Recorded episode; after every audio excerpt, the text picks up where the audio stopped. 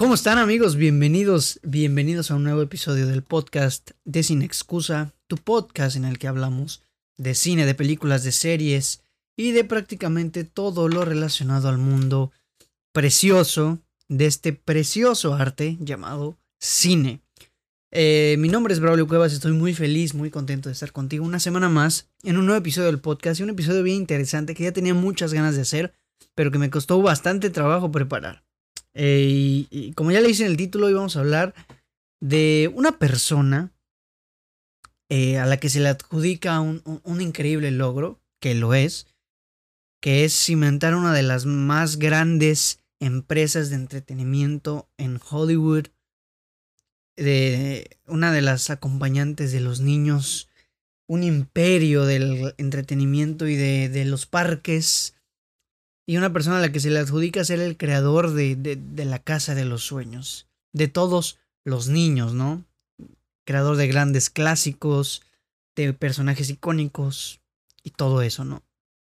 Y estoy hablando de nada más y nada menos que Walt Disney.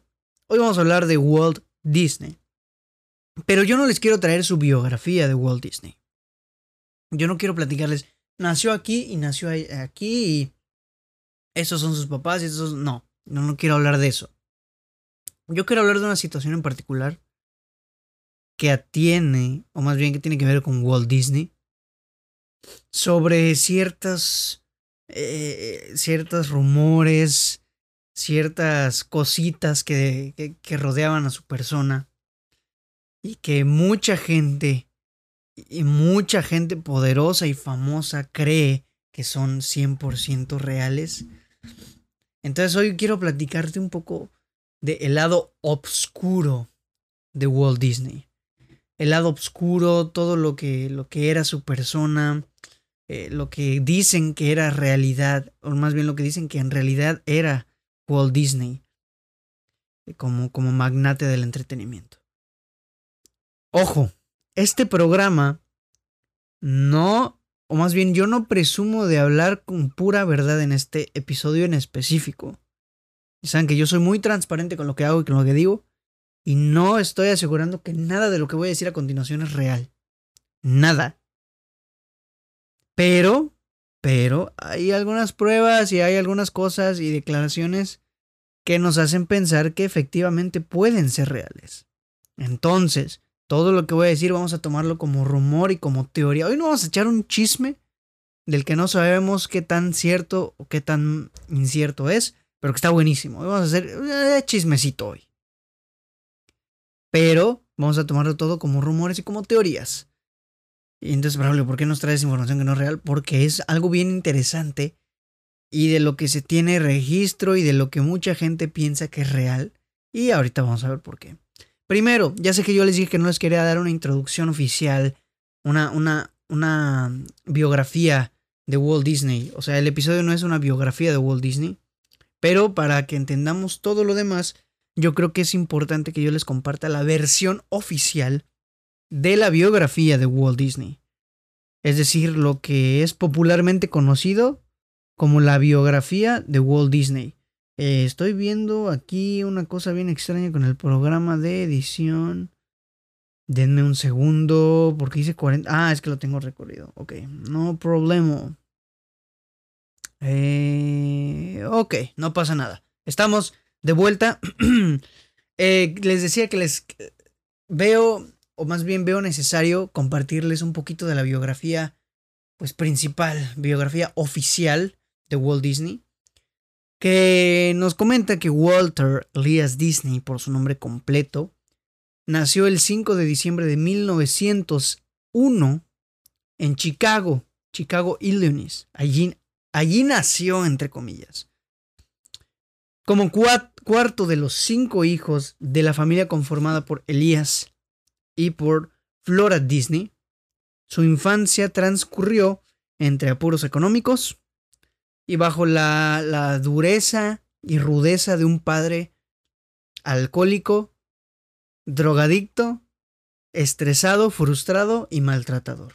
Ese era el padre de Walt Disney, un carpintero de profesión que se ganaba la vida así, que probó suerte en cualquier tipo de negocio y que desafortunadamente nunca, nunca pegaba. Y que esto lo, lo traía muy, muy, muy estresado, muy frustrado. Y todo su estrés lo venía a, a ¿cómo decirlo? lo venía a, a, echar a sus hijos. Venía a desquitarse con sus hijos. Todo su estrés lo, lo, lo desechaba por medio de ellos. Y pues esa es la, la historia oficial que nos cuenta o que nos cuentan sobre eh, Walt Disney, la, la, biografía aprobada por el mismo Walt Disney. ¿Ok? Eh, llevamos, no tengo la menor idea. Venga. Curioso, ¿no? Chistosa, ¿no? Este, una biografía bastante común. Este, de la que oímos mucho seguramente. Si investigamos algo sobre Walt Disney, vamos a leer esta cosa que les acabo de contar, esta biografía.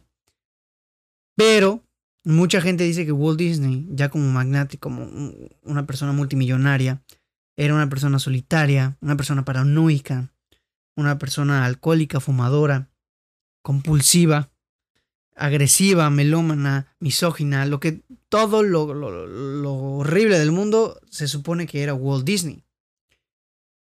Y, y que es, esto lo voy a leer, esta parte es interesante, bautizado por el biógrafo Mark Elliott como el príncipe negro de Hollywood, es un hombre que partiendo de cero se convierte en un gran maestro del universo de la falsa amabilidad y ternura que lleva su firma, o sea, Disney, y cuyos productos, aún después de la muerte de Walt Disney, cargados de ideología conservadora y de frustraciones de su creador, serán adorados consumidos y asimilados por una gran generación, por una generación tras otra en todo el mundo. Es decir, que a pesar de la persona que era Walt Disney, supo hacerla y supo armarla. Eso dice. Y está curioso, ¿no? Está interesante. Ahora, vamos a hablar precisamente sobre sobre traumas de orfandad y vamos a, a indagar un poco más sobre uno de los rumores más fuertes y que yo cuando lo estaba investigando me voló la cabeza de este señor llamado Walter Elias Disney, que es un misterio nunca resuelto y que nos habla mucho de su trauma sobre la orfandad de sus personajes. Muchos de sus personajes son eh, huérfanos y, esto podría explicar el por qué. Y dices, ¿cómo? Pero si él no era huérfano, ¿no? Tenía sus dos papás. Ok, todos pensamos eso, ¿no? Pues bueno. Su padre, como ya les dije, de, de, de, de Walt Disney, Elías Disney, era ambicioso y estaba muy frustrado. Este, por, por, porque nunca tuvo éxito en la vida. Nunca jamás logró salir adelante en nada de lo que se dedicaba. Era, era miserable, pues. Y pues desahogaba todas sus frustraciones en sus hijos. En especial Roy y Walter, que son eh, sus dos hijos menores, según lo que recuerdo. Entonces, Walt, a partir de ese momento, empieza a desarrollar un trauma como por los ocho años y crea una fantasía bien interesante que consistía en que Elías, el grande, no era su papá. Que Elías no era su padre, sino un ogro. ¿eh? Un ogro. Y que él, o sea, Disney, Walt Disney, el, el, el famoso pues, y que él no pertenecía a la familia, sino que corrió con la mala suerte de ser abandonado en Chicago y recaer en donde vivían los Disney. Así, esa fue la fantasía que un niño de 8 años llamado Walter Elias Disney se creó en su cabeza. Pero ¿qué pasa con esto? Que existe una leyenda urbana, un mito, una, una, una cosa jamás desmentida, que indica que Walt no era hijo nativo de los Disney, no era hijo biológico de ellos, que ellos no eran sus padres biológicos, sino que él venía de Mojácar, un pueblo español, ¿sí? Un pueblo español, y que era hijo de una almeriense. Una almeriense que, que, que según esta leyenda se llamaba Isabel Zamora. Isabel Zamora, que era su aparente verdadera madre, junto a su hijo José Guirao, lo estoy leyendo el nombre porque no me sé todos los nombres, José Guirao Zamora, es decir, Walt, emigró a los Estados Unidos. Emigraron ellos dos a los Estados Unidos para terminar viviendo en la misma calle de Chicago en donde vivían Elías y Flora Disney. Entonces, esta mujer, por precariedad, terminaría otorgándoles y dándoles en adopción a su hijo, José Guirao, y esta familia la convertiría en Walt Disney. Entonces, Brawley, esa cosa se escucha absolutamente estúpida. Es, es terrible lo que está diciendo. Eres un enfermo, como está diciendo severas eh, estupideces. Ok. ¿Qué te, ¿Cómo te quedas si te digo que Walt Disney a sus 16 años, a causa de las frustraciones vividas en su hogar, decide enrolarse al ejército para combatir por Europa? Hablando de que él tenía 16 años. Entonces, al ser menor de edad, la Junta de Reclutamiento le, pide el acta de nacimiento original. Entonces dice Walt, va, ahorita te la traigo. Va a su casa, ¿qué crees, mano? No hay acta de nacimiento. Sus papás no tenían el acta de nacimiento original de Walt Disney. Y no solo eso, no solo eso, sino que Walt Disney se dedicó a buscar el acta de nacimiento en todo Chicago. ¿Y qué crees, mano? no existía registro oficial en ninguna parte de Chicago del nacimiento de Walter Elias Disney en ese año, en el 1901. Pero sí existía uno de un tal Walter Elias Disney 11 años antes del nacimiento de Walt Disney. 11 años antes nació otro Walt Disney y no solo eso, sino que también era hijo de los mismos padres de Walt Disney.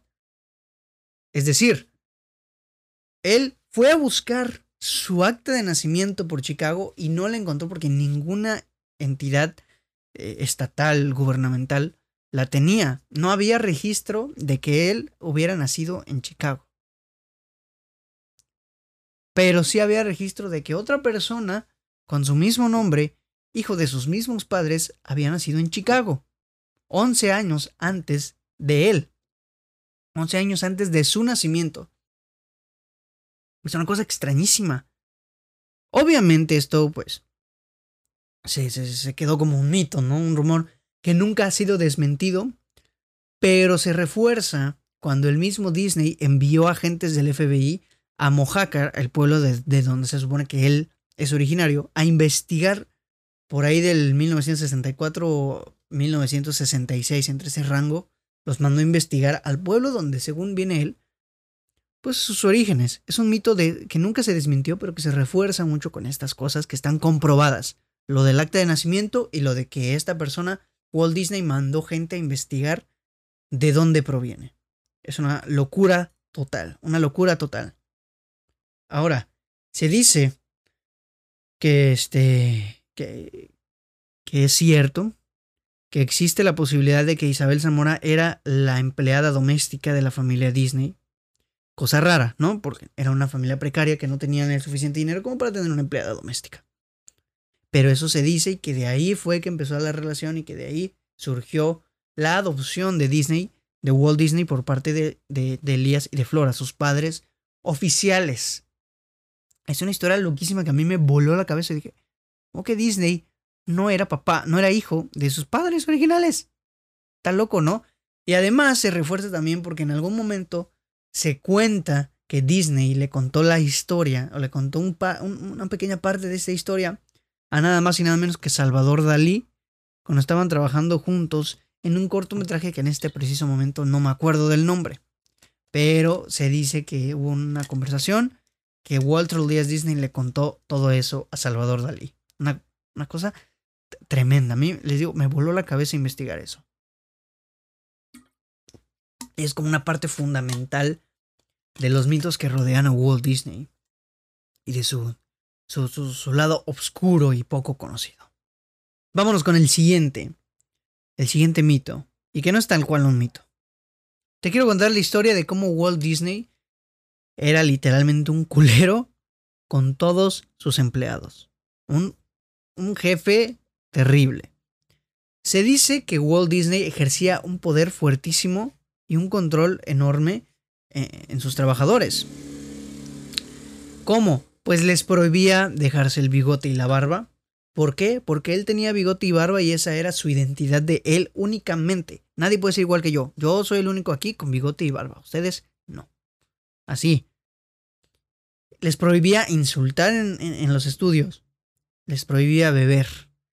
Y pues algunos dicen que, que, era para precisamente no quitarle la presencia a Walt. Les prohibía insultar, pero dicen que Disney era groserísimo con todos. Les prohibía beber y Disney era un alcohólico incontrolado y, bebía mares de, alcohol en su oficina. Y pues les prohibía dejarse el bigote porque él tenía bigote. Se habla de que la relación de, de, de, que Disney creía que su relación con sus empleados era paternal. Es decir, era un privilegio que los empleados estén trabajando para él porque es una educación que necesitaban porque él los está educando y porque es un privilegio trabajar para Disney. Él pensaba eso, cuando en realidad era un simple trabajo común y corriente. Y lo más importante que desataría un problemón después es que Walt Disney no les aumentaba los salarios a pesar de todos los éxitos que la industria, o más bien que la empresa empezaba a, a, a registrar. Y aquí viene otra anécdota increíble. En 1937, Walt Disney recibiría un nuevo empleado llamado Arthur Babbitt. Arthur Babbitt se convertiría en el mejor animador, el mejor dibujante con el que Disney en algún momento se toparía en toda su trayectoria trabajando con, con su empresa. Entonces Disney le encarga la creación de Blancanieves, la princesa que todos conocemos, basándose en una bailarina llamada Margory Belcher. Aquí lo tengo, Margory Belcher, firmándola, grabándola y, o sea, grabando sus movimientos y así retratándolos, dibujándolos. Ya saben que en esos tiempos todo era mano, dibujándolos.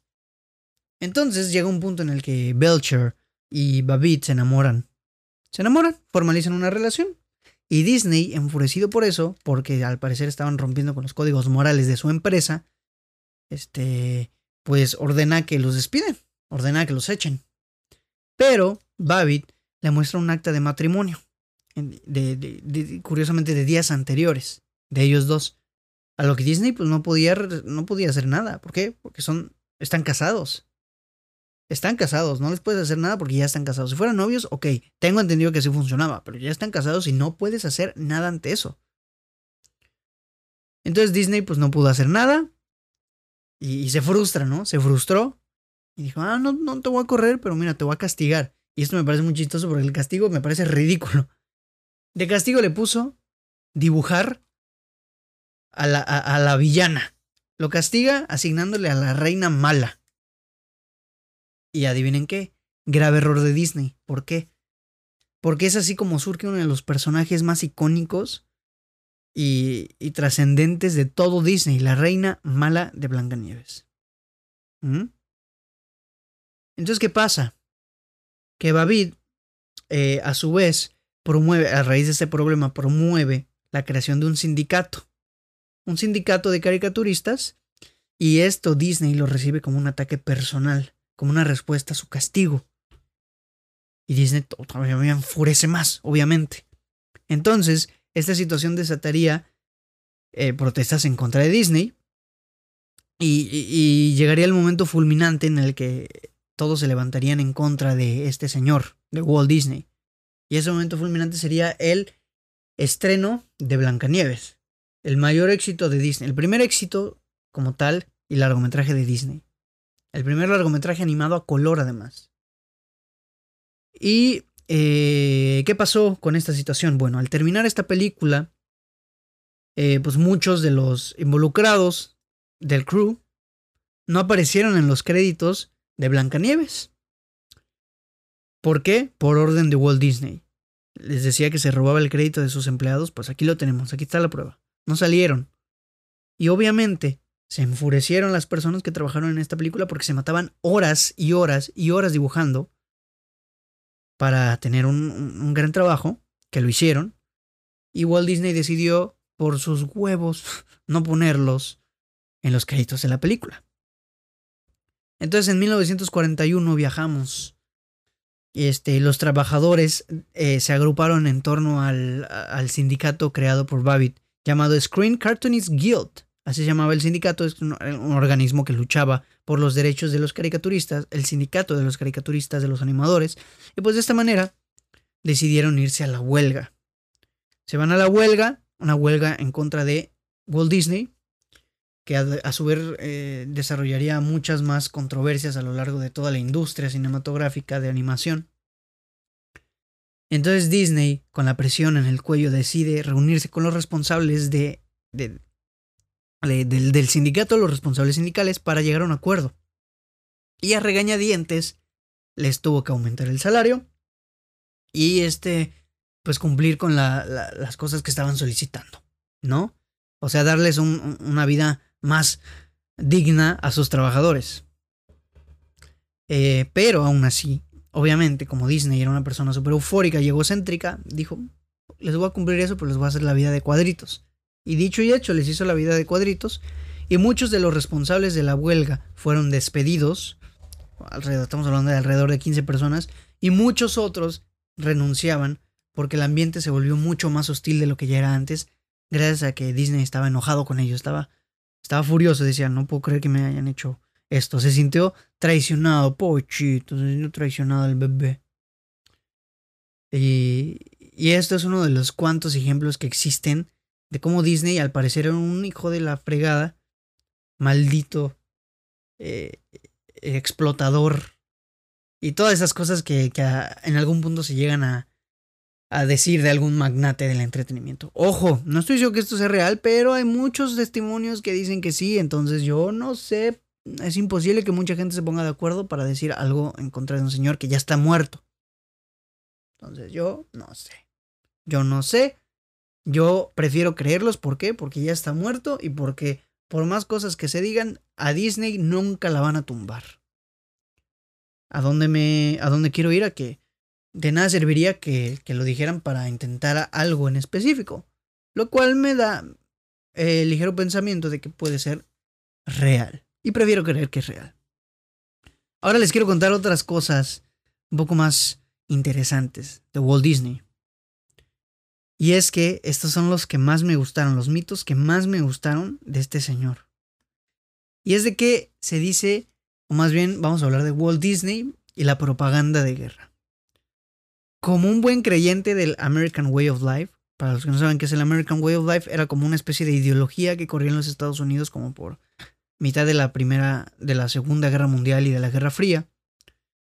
Este, el American Way of Life, eh, como su nombre lo dice, América como camino de vida, era una ideología que ponía a Norteamérica, Estados Unidos, como un ideal de cómo se debe vivir de que vivir como los americanos es la, mejor vida que puedas tener. Así era. Digo, todavía la siguen teniendo este, este ideal, pero en este momento es como cuando surge, ¿no? El American Way of Life. Y Walt Disney era muy, muy creyente de este, de este, de esta ideología.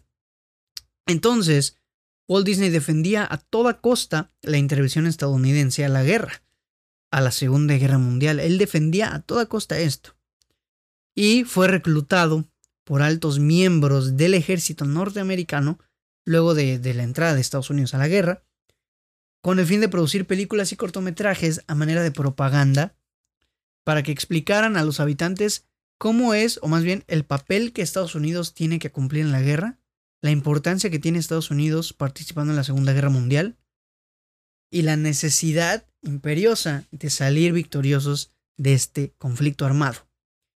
Es decir, propaganda para que la gente se una al ejército y para que la gente apoye a su país en la guerra. Así como un mundial de fútbol. Venga, vamos, sí. Mataron a 13 vatos, venga. Ayer bombardearon a 15 cabrones, venga, bien hecho. Así. Entonces Disney a partir de este momento ordena la realización de tres cortometrajes principales. El primero llamado Education for Dead, que nos habla sobre un niño eh, nazi. Si lo ves, me costó mucho trabajo conseguirlos, pero creo que en YouTube con una búsqueda bastante rigurosa los puedes encontrar. Si los encuentro, los links se los dejo en la descripción de YouTube para que los chequen. Eh, el primero, Education for Dead, Educación para la Muerte, nos habla de un niño alemán que es educado para ser un nazi. Digo, no sé si puedo decir esa palabra, ya la dije. eh, educado para hacer eso, pues. Esos vatos.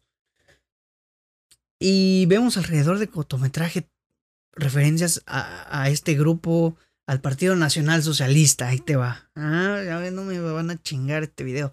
Al Partido Nacional Socialista, a, la esvástica, al, al, logo, suástica, perdón. A la, ¿O es esvástica? ¿Suástica? Bueno, al símbolo de estos vatos, la cruz. Este, mm, también vemos propaganda norteamericana en contra de los... O sea, el, el episodio, el cortometraje es una burla a, al ideal del Partido Nacional Socialista, al ideal de los alemanes. Y en la historia nos narran un niño que es educado para pertenecer a este grupo. Y como las ideologías eh, son bien absurdas, o al menos así nos lo hacen ver para que la gente diga, los eh, alemanes son unos estúpidos. Así. ¿Ok? Y entonces realiza ese. Después realiza uno que se llama The Führer's Face, la, el rostro del Führer, protagonizado por el pato Donald, en el que él es un trabajador de una de una fábrica de, de, de armas, una fábrica de, de municiones también, perdón, hablando o más bien construyendo eh, pues las armas, las municiones. Pero lo curioso aquí es que durante toda esta jornada laboral él ve, el pato Donald ve fotos de, de Adolfo, nuestro querido Adolfo, no voy a decir el apellido porque no quiero que me tumben en el episodio, de Adolfo, lo ve y hace las señas del Partido Nacional Socialista. Hace las señas, lo adora, ¿no? Y, al final del, cortometraje resulta que era un sueño, un sueño en el que este brother, pues, eh, era una pesadilla. Y se nos hace un plano, un paneo, en el que vemos nada más y nada menos que el signo, el símbolo del patriotismo, la torre, o más bien la estatua de la libertad. Y el pato Donald sale y le hace así la estatua. Y en fin, un ideal, una propaganda bien, bien planteada del nacionalismo americano. Está denso, está, o sea, son animados y son bien amigables de ver, pero el trasfondo es una completa locura. Y el otro era Victory Throw Air. Victory Throw Air, que era un poco más largo. De ese no tengo mucha información, ese no lo encontré porque es un poco más largo. Tengo entendido que habla sobre el ejército naval y, las aeronaves y todo esto, porque Victory from Air, algo así. Pero, pues todos estos cortometrajes eran con fines propagandísticos para expandir a la gente que diga, sí, vámonos con todo en esta guerra, somos, los, eh, somos el mejor país y vamos a ganar. Y pues, este, está denso, ¿no? Porque Disney se prestó, Walt Disney se prestó para esto. Y entonces con esto, Walt Disney, o sea, lo curioso no es esto, sino lo que les voy a decir a continuación es que con esto Walt Disney intentó poner fin a todos los rumores que habían y que corrían en la industria sobre la supuesta empatía de Hitler. Ay, ya volví a decir el nombre y ni siquiera me tenía que referir a él. La supuesta empatía de Disney a las ideologías fascistas y nacionalsocialistas de Europa. Se decía que Hitler. Ay, otra vez, ¿por qué lo estoy confundiendo y por qué con ese nombre? Se, creía que Disney era eh, fiel creyente de. fiel eh, seguidor del Partido Nacional Socialista y de los fascistas de Italia y, y de todas estas ideologías que emergieron en Europa a partir del siglo XX. Y se creía en la industria que Hitler era así por la. Ay, otra vez. En serio, no lo estoy haciendo, no estoy haciendo a propósito. Es imposible que me confunda tres veces con el mismo nombre y con el nombre que se supone que no debo mencionar. Se creía que Disney era. Estoy seguro que me voy a volver a equivocar en el episodio. Discúlpeme, YouTube, por favor, no me bajen el episodio. No, es adrede, por favor. Estoy. Este. Más bien, se creía que Disney era eh, partidario de estos. De estas ideologías por su manera de ser, su manera de pensar y su manera de dirigirse a las personas, ¿no? Decía que era un completo eh, loquito, para no decir la palabra que no debo decir. Y pues eso, eso se creía, ¿no? Pero además, ahí te va otra gorda. Y este es quizá el rumor más fregón en el mal sentido de la palabra que hay. Y es que se habla de que Disney, Walt Disney, fue un espía del FBI, del FBI. ¿Cómo, Braulio? ¿Cómo es posible si él dibujaba cosas bonitas? Disney participó activamente en la casa de, de, brujas de Hollywood. Y hay información real y verídica de esto, o sea que esto sí es prácticamente genuino y verdadero. Disney participó activamente en la Casa de Brujas de Hollywood durante la Guerra Fría. Para los que no sepan qué es la Casa de Brujas, se los para los que no sepan qué es la Casa de Brujas, se los explico rápidamente. La Casa de Brujas era un periodo de, la, durante la Guerra Fría en el que la industria cinematográfica y, varias industrias en general se dedicaban a cazar, a espiar y a delatar a supuestos, eh, supuestos integrantes o supuestos miembros de la industria, eh, intrusos del Partido Comunista, es decir, o más bien de ideologías comunistas. Es decir, se dedicaban a atrapar, entre comillas, a sospechosos comunistas para pues darles en la torre. ¿Por qué? Porque los, eh, los estadounidenses no podían convivir con los comunistas, ¿no? Eran enemigos. Entonces, Disney fue un espía del FBI y se, se dedicaba a filtrar información sobre quiénes eran supuestos comunistas. Esta era la casa de brujas, de eso se trataba. Muchos guionistas, directores, actores murieron, fueron encarcelados, fueron deportados y pasaron un sinfín de cosas. De hecho, puedo hacer un episodio entero de la casa de brujas porque pasaron cosas bien atroces. Eh, porque tiene que ver eh, estrechamente con, con, Hollywood. Entonces eh, lo puedo hacer, lo voy, a, lo voy a apuntar de una vez. Mira, vamos a poner aquí. Vamos a poner aquí. Episodio Casa de Brujas. Ahí está, ahí lo tenemos. Vientos. Ok. ¿Y cómo es que Disney llega a ser un espía del FBI? Bueno, se dice que fue contactado y manipulado por Edgar Hoover. Edgar Hoover, director de la Oficina de Investigación Federal de Estados Unidos. ¿Para qué? Pues para informar al FBI sobre sus colegas durante la Segunda Guerra, digo, durante la Guerra Fría y la caza de brujas en contra de aparentes infiltrados comunistas. Entonces Hoover, a manera de remuneración, o sea, lo importante de aquí no es esto, sino que se habla de que, de que fue traición a, la industria y todo eso. Pero lo importante aquí no es eso, lo importante es que tenemos una conexión con la primera historia que les conté sobre... Ay, espérenme, denme un segundo. Perdón, estamos de regreso, es que me apareció un, anuncio raro del espacio de almacenamiento, pero, pero todo bien. Eh, les decía, se abrió una investigación sobre o sea, Hoover a manera de remuneración abre una investigación que tiene mucho que ver con algo que ya platicamos antes. Una investigación sobre nada más y nada menos que los orígenes de Walt Disney. La investigación eh, termina siendo una enorme laguna, una enorme laguna. Nadie sabe a ciencia cierta qué pasó esa noche, qué pasó o qué, veredicto tuvieron de esa investigación.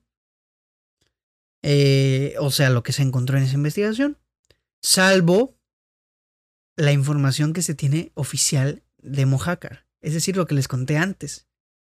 Pero, al no tener una idea clara, este brother Hoover, que era un manipulador y, terrible persona bien corrupta, decide montar toda una farsa alrededor de la historia del caso y se dice que la versión oficial, la biografía oficial de Walt Disney es brindada por Hoover.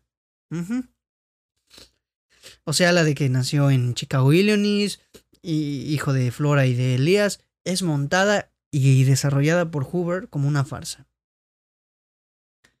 Eh, Disney eh, pues fue colaborador del FBI de 1940 hasta 1966 y pues le dio testimonio de manera pues bastante activa a la Comisión de Actividades Antinorteamericanas del Congreso y del Estado y de los Estados Unidos, algo así se llama.